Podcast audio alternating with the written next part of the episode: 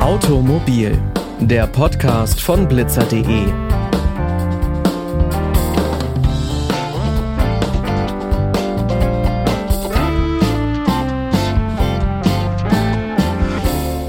Und damit hi und herzlich willkommen zu dieser neuen Folge. Ich bin Pauline Braune und ich freue mich, dass ihr wieder mit dabei seid. Ein gestohlenes Fahrrad musste vermutlich fast jeder schon mal verkraften. Das ist ärgerlich, aber der Verlust lässt sich mit der Zeit überwinden. Schlimmer ist es, wenn das eigene Auto betroffen ist. Auch bei ordnungsgemäß verriegelten Kraftfahrzeugen finden kriminelle Wege, sich Zugang zu verschaffen. Im Jahr 2022 wurden in Deutschland über 25.000 Autos geklaut. Das sind rund 4.000 Autos mehr als noch im Vorjahr. Wie das passieren kann, ob man sich davor schützen kann und was passiert, wenn es passiert ist, darüber spreche ich heute mit Joachim Schneider. Herr Schneider ist Geschäftsführer der polizeilichen Bundesprävention. Herzlich willkommen. Hallo, ich grüße Sie.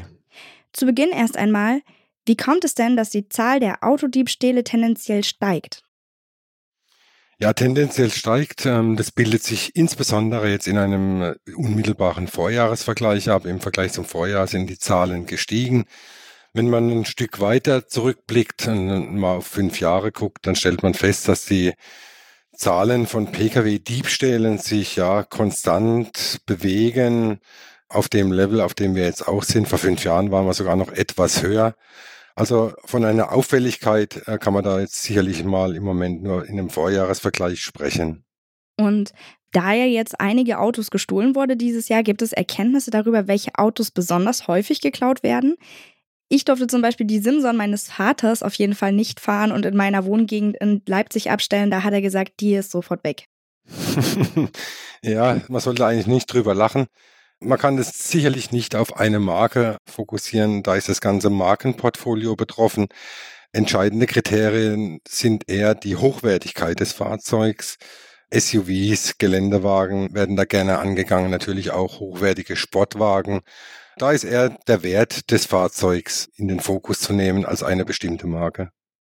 Grundsätzlich kann man ja zwischen dem Autodiebstahl und dem Einbruch in Kraftfahrzeuge unterscheiden. Mhm. Gibt es Autos, in die besonders häufig eingebrochen wird? Ja, wie eben schon gesagt, das sind natürlich die Fahrzeuge, die besonders hochwertig sind. Einbrüche das ist jetzt eher seltener oder da, da ist man jetzt weg. Es sind natürlich die ganzen wertvollen Fahrzeugteile fest verbaut. Früher hatte man so Pkw-Einbrüche. Da wurde dann ein Radiogerät entwendet oder ein Navigationsgerät. Das ist ja heute alles nicht mehr möglich, weil das alles fest verbaut ist. Also ist man einfach von der Bauweise der modernen Autos auf jeden Fall davor noch schon mal ein bisschen besser geschützt. Ja, richtig, aber wie gesagt, die Hochwertigkeit des Fahrzeugs oder auch einzelner Fahrzeugteile, die bleibt schon im Fokus von Kriminellen. Wir haben immer wieder auch Fälle, wo dann Katalysatoren zum Beispiel oder andere hochwertige Teile entwendet werden. Airbags sind auch immer wieder im Fokus von Kriminellen. Das sind natürlich alles Fahrzeugteile, die sich auch auf dem Markt sehr gut wieder verwerten lassen. Airbags werden dann geklaut, um sie weiter zu verkaufen oder wie kann ich mir das vorstellen? Ja, genau. Katalysatoren haben natürlich, sind sehr teuer, weil sie natürlich auch entsprechende äh, Wertstoffe beinhalten. Entweder, dass man sie trennt und die Wertstoffe verkauft, aber auch als, als ganze Ersatzteile werden da ganze Komponenten ausgebaut. Allerdings dürfen wir jetzt nicht mehr an den, an den Radiodieb von früher denken, der die Seitenscheibe einschlägt und ein Radio entwendet, den er dann auf dem in irgendeinem Verkaufsportal verkauft. Das sind dann schon professionell agierende Kriminelle, das erfordert auch eine gewisse technische Sachverstand und eine Vorbereitung. Fahrlässigkeiten können dazu führen, dass das Auto schneller beschädigt oder halt auch entwendet wird. Wie sieht es denn mit Präventivmaßnahmen aus? Was kann man tun, um sich vor Autodiebstahl zu schützen? Ja, gut, da muss man natürlich in erster Linie mal gucken, ähm, Pkw-Diebstähle, die passieren natürlich dort, wo Tatgelegenheitsstrukturen günstig sind. Das ist jetzt wieder ein tolles Wort. Ich will das aber mal ein bisschen erklären der große, unbeleuchtete Parkplatz. Das können wir uns alle sehr gut vorstellen. Das sind natürlich Orte, an denen auch dann Tatgelegenheitsstrukturen sind. Das bietet viele Vorteile für Kriminelle. Da kann man unbeobachtet arbeiten. Das ist das eine, was wir auch immer wieder feststellen, gerade wenn es um den Diebstahl hochwertiger Fahrzeuge geht. Da spielt oft auch die Flucht, die Anfahrtsmöglichkeit, Fluchtmöglichkeit eine Rolle, also sprich die Nähe zu Autobahnen, Bundesstraßen. Das kann dann da manchmal auch eine Rolle spielen. Vorbeugen kann man natürlich auch, indem man auf seinen äh, Schlüssel aufpasst, den auch nicht in irgendeiner Form in der Jackentasche oder jetzt einfach unbeaufsichtigt liegen lässt, weil es ist natürlich auch für die Kriminellen wesentlich einfacher, den Fahrzeugschlüssel zu entwenden, als zu versuchen, mit großer technischer Raffinesse solche Schließsysteme zu überwinden. Aber auch so Pendlerparkplätze, das kennen wir auch alle, das sind so anonyme Parkplätze, wo der eine den anderen nicht kennt, wo vielleicht auch mal ein Fahrzeug dann ein, zwei, drei Tage steht, weil man irgendwo auf einer Dienstreise ist. Das sind alles Orte, wo die Tatgelegenheitsstruktur einfach da ist. Sie haben das mit dem Schlüssel gerade schon angesprochen. Wir wollen in einer der kommenden Folgen mit einem Experten über Smart Car Access sprechen und schlüssellose Zugangssysteme. Das ist ja hier auch ein relevantes Thema, Stichwort Relay Attack. Können Sie erklären, was das ist und wie man sich davor schützt? Ja, also da, ich denke, das ist ein Trend, der insbesondere bei der Einführung dieser Keyless Go-Systeme oder wie sie genannt werden, zu beobachten war, wo dann Kriminelle und das bedarf dann schon eines großen technischen Aufwandes, versucht haben, solche Systeme auszulesen oder zu überwinden. Sie sehen es mir sicherlich nach, dass ich hier nicht über Details rede. Wir möchten ja keine Anleitung zum Kfz-Diebstahl hier äh, produzieren. Besser so. Ja. Und da ist die Fahrzeugtechnik auch natürlich schon enorm vorangeschritten. Das ist nicht mehr so einfach, so diese schlüssellosen Systeme zu überwinden. Es war nicht einfach, aber da sind die technischen Entwicklungen einfach auch vorangeschritten. Ich denke, da ist der Aufwand für den einen oder anderen Kriminellen inzwischen zu groß, wenn er denn technisch überhaupt noch machbar ist. Wie sinnvoll sind denn Ihrer Meinung nach Diebstahlwarnungen an Autos? Ja, Diebstahlswarnungen sind generell sehr sinnvoll, aber wir müssen uns natürlich auch darüber im Klaren sein, eine anspringende Alarmanlage oder ein Warnsystem, ähm, das verhindert nicht zwingend den Einbruch. Es zeigt ihn einfach nur an, dass da jetzt etwas stattfindet. Es ist natürlich so, die Fahrzeuge sind entsprechend mittlerweile ausgestattet mit entsprechenden Systemen. Die können durchaus sehr hilfreich sein, aber man muss natürlich da auch einen Schritt weitergehen und muss das Fahrzeug, das darf sich da nicht singulär drauf verlassen.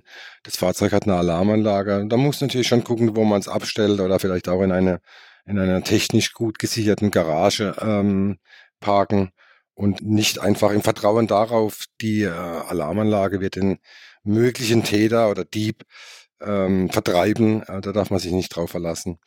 Wir haben ja auch einige Systeme, die ähm, so Innenraumüberwachungen bieten. Also wo im Prinzip schon angezeigt wird, in meinem Fahrzeug wird eine Tür geöffnet oder die Wärme im Fahrzeuginneren verändert sich. Also da ist jetzt irgendetwas. Das bedingt allerdings auch, dass man diese Fahrzeugsysteme auch aktiviert hat. Also diese Konnektivität, die Ihnen heute vielfältige Möglichkeiten gibt, es ähm, über ein Mobilphone oder ähm, entsprechend überwachen zu lassen. Aber dann müssen diese Systeme natürlich auch alle aktiviert sein. Also das kann ich auch allen Fahrzeugbesitzern nur sagen, dass sie diese Konnektivitätsapplikationen tatsächlich auch alle aktivieren in ihren Bordcomputern. Das ist schon mal ein sehr guter Tipp. Angenommen, trotz aller Vorsicht ist es dann trotzdem passiert, das Auto ist weg. Was sind denn die ersten Schritte, die nun notwendig sind? Da gilt die Rufnummer, die in solchen Fällen immer weiterhilft, 110 die ähm, Polizei zu verständigen. Die kann nämlich auch zum Beispiel schon eines prüfen, was leider Gottes auch des Öfteren vorkommt. Ist das Fahrzeug gar nicht entwendet, wenn es weg ist, sondern wurde es vielleicht aus welchen Gründen auch immer einfach nur abgeschleppt. Ähm, da hat die Polizei einen Überblick und kann Ihnen da schnell weiterhelfen. Sollte der Fall der Fälle eingetreten sein, dann ist natürlich Polizei auch deswegen Ansprechpartner Nummer eins, weil sie natürlich das Fahrzeug auch unmittelbar und dann gleich Deutschland europaweit entsprechend in die Fahndungssysteme eingeben kann, so dass auch sehr zeitnah hier entsprechende Ermittlungen getätigt werden können und versucht werden kann, das Fahrzeug aufzufinden. Polizei und vermutlich dann auch die Versicherung sind jetzt informiert. Wie geht denn die Polizei dann vor? Wie wird ermittelt und vor allem wie lange, bis sie sagen, okay, vorbei, das Auto finden wir nicht mehr? Mhm. Ja gut, da kann ich, das lässt sich ganz schlecht in eine, in eine, in eine feste äh, Zeitansage ähm, gießen. Das hängt natürlich von vielen Faktoren ab. Die Polizei wird natürlich zunächst einmal versuchen, das Fahrzeug zu finden. Im Rahmen der Verhandlung ist es möglich. Das wird in alle entsprechenden Systeme eingegeben, also mit dem Kennzeichen oder auch mit der Fahrzeugidentifizierungsnummer. Und die Polizei wird natürlich insbesondere darauf schauen, verfügt der Pkw über entsprechende Applikationen, die Standortortungen zulassen. Also sind da äh, diese GPS-Systeme installiert oder sind andere Apps in dieser die vom Fahrzeugzubehör ähm, aktiviert, aus denen man Daten auslesen kann und damit den Standort dann entsprechend lokalisieren. Ansonsten ermittelt die Polizei natürlich auch klassisch, wie man das kennt, sprich die Spurenlage vor Ort, Zeugenbefragungen, mögliche Hinweise. Und ähm, natürlich ist man da inzwischen auch in der, in der internationalen Zusammenarbeit. Also da gibt man nicht so schnell auf und versucht, das Fahrzeug zu lokalisieren. Natürlich, um das dem Besitzer wieder zurückzubringen, aber natürlich auch, um den Kriminellen hier das Handwerk zu legen. Man gibt sich alle Mühe, aber wie viele der gestohlenen Autos werden denn wiedergefunden? Auch das ist eine schwierige Frage. Das variiert schon sehr. Ähm, wir finden natürlich nicht jedes Fahrzeug wieder in dem Sinne, dass wir es zurückbringen können, weil viele der gerade hochwertigen Fahrzeuge, die verbleiben dann nicht in Deutschland. Die werden natürlich ins Ausland gebracht und damit unserem Zugriff entzogen, selbst wenn wir es vielleicht orten könnten oder werden vielleicht in Einzelteile zerlegt. Das hatten wir auch schon, dass einfach äh, Fahrzeugmodelle entwendet wurden und dann in ihren Einzelteilen wieder weiterverkauft wurden.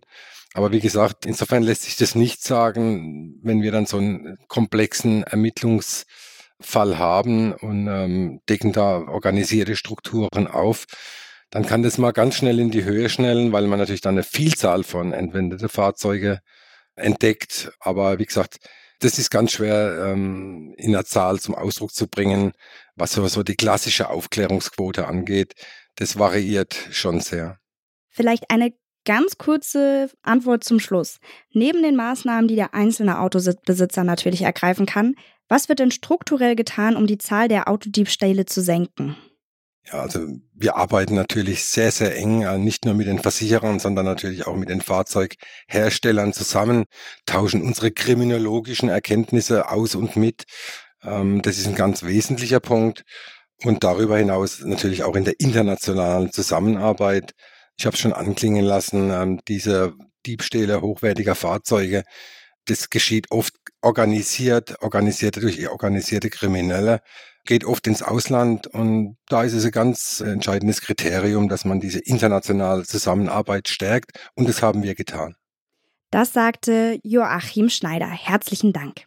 Damit sind wir auch schon wieder am Ende der heutigen Folge. Alle Episoden von Automobil findet ihr auf unserer Website blitzer.de. Zum Beispiel findet ihr da eine Folge, wie ein Auto zum Elektroauto umgebaut werden kann. Folgt uns auch gerne auf Instagram und Facebook für noch mehr Content rund um blitzer.de und schickt uns da doch auch gerne eure Themenwünsche. Die nächste Folge könnt ihr dann bereits Montag hören, überall wo es Podcasts gibt. Bis dahin wünsche ich euch eine schöne Woche, macht's gut und bis bald.